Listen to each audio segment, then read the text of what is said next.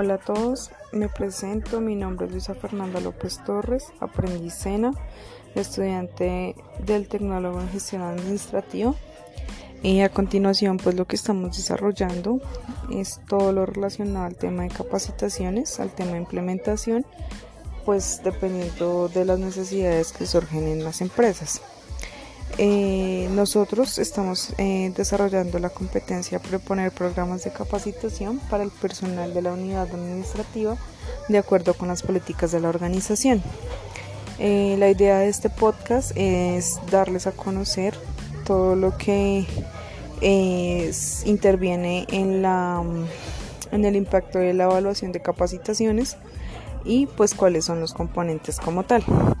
Bueno, las capacitaciones eh, nacen de la necesidad que se ve eh, dependiendo de la productividad de la empresa, de cómo se desarrolla y el tema de indicadores donde se muestra qué tan bueno está siendo eh, el nivel que se está presentando en la empresa y que esté generando una, una buena imagen para los clientes.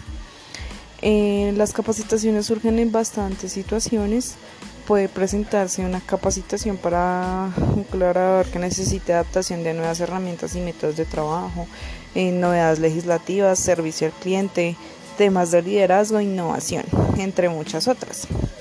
Para nosotros eh, evaluar el impacto de la capacitación, pues primero debemos saber que las capacitaciones siempre al finalizar nos generan ciertas dudas de, de, verdad si la capacitación que se hizo se tuvo un resultado positivo en el cual se impactó el indicador al cual le queríamos eh, pues dar una mejoría o si de pronto la persona que recibió la capacitación de verdad adquirió los conocimientos necesarios para implementarlos en su puesto de trabajo y demás. Eh, para esto, eh, eh, pues en el desarrollo de las capacitaciones y para las evaluaciones, se implementó una metodología del señor Donald Kirkpatrick, en la cual él creó cuatro niveles de, evaluación de capacitación. Perdón. Entonces, en estos cuatro niveles se eh, destaca la reacción, el aprendizaje, la transferencia y como parte final los resultados. Como introducción vamos a hablar de cada nivel. En la reacción es la reacción de los participantes frente a la acción formativa en la que ellos fueron participantes. Eh, ahí también se evalúa pues todo lo que es la satisfacción del cliente como tal. Eh, lo que ellos deben hacer es calificar eh, tipo relatoria o los medios didácticos que se utilizaron, la infraestructura y como tal todo el contenido que los capacitadores les ofrecieron. Eh, para la evaluación de la capacitación se pueden implementar distintos métodos, entre ellos la entrevista, que es personalizada a cada uno de los participantes para identificar pues sus conocimientos también tenemos grupo foco donde los distintos actores pueden opinar. Está la encuesta o cuestionario de reacción y evaluación donde dan a conocer sus conocimientos.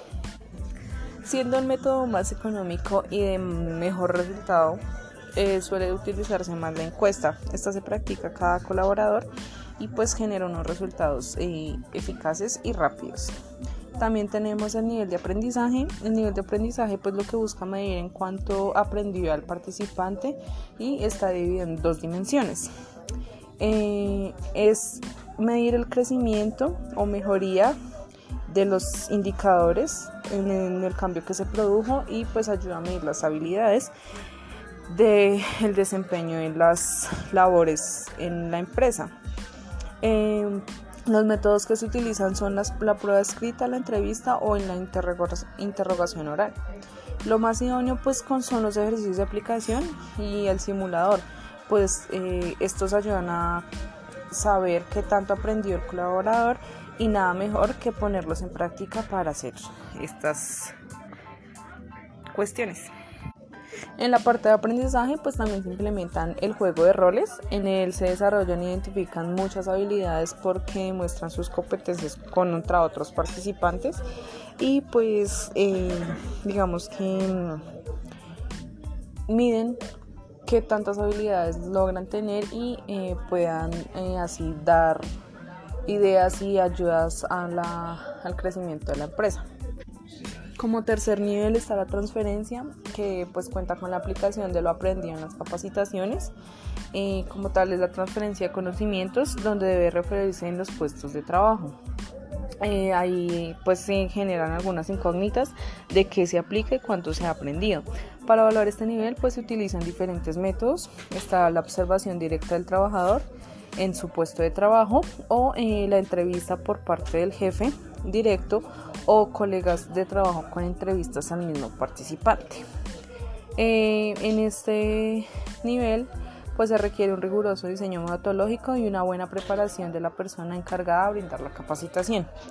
Otra manera de evaluar es cuando el trabajador tiene contacto directo con los clientes y se puede encontrar con el cliente incógnito, un observador que brinde información de cuánto fue lo realmente que el trabajador aprendió.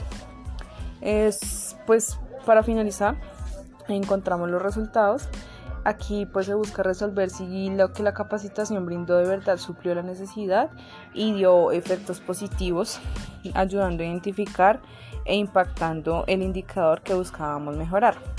Para medir el método que se emplea en el análisis estadístico de indicadores de gestión, también se puede definir cuál es el indicador clave que queremos mejorar y debe ser cuantitativo, es decir, pues manejar el tema de ventas, productividad, costos y todo lo que genera eh, numeración en la empresa. Después de medir esta acción formativa, se espera pues eh, realizar la capacitación y se vuelve a realizar una evaluación, la cual generará los resultados que estamos buscando. Para aislar el factor de capacitación, pues se implementan grupos de control donde a un grupo de personas se capacita y a otros no para calcular si efectivamente funcionan las capacitaciones. Esto con el fin de poder saber qué indicadores se modificaron dependiendo de ciertas situaciones. Eh, para finalizar, pues Jack Phillips implementó un quinto nivel llamado ROI, que significa retorno sobre la inversión. Para calcular el ROI se dividen esos beneficios monetarios con los gastos totales de la misma y los costos indirectos como el tiempo de quienes realizan la capacitación. Eh, pues según el modelo de acción formativa produce impacto a los participantes durante o después y pues también conocimientos y verificación de si se obtuvo el resultado observable y satisfactorio. De antemano, pues agradezco a todos por su atención. Espero que esta información sea pues de su completo agrado y pues que queden claras algunas cuestiones sobre el tema de impacto de evaluación en la capacitación. Muchas gracias.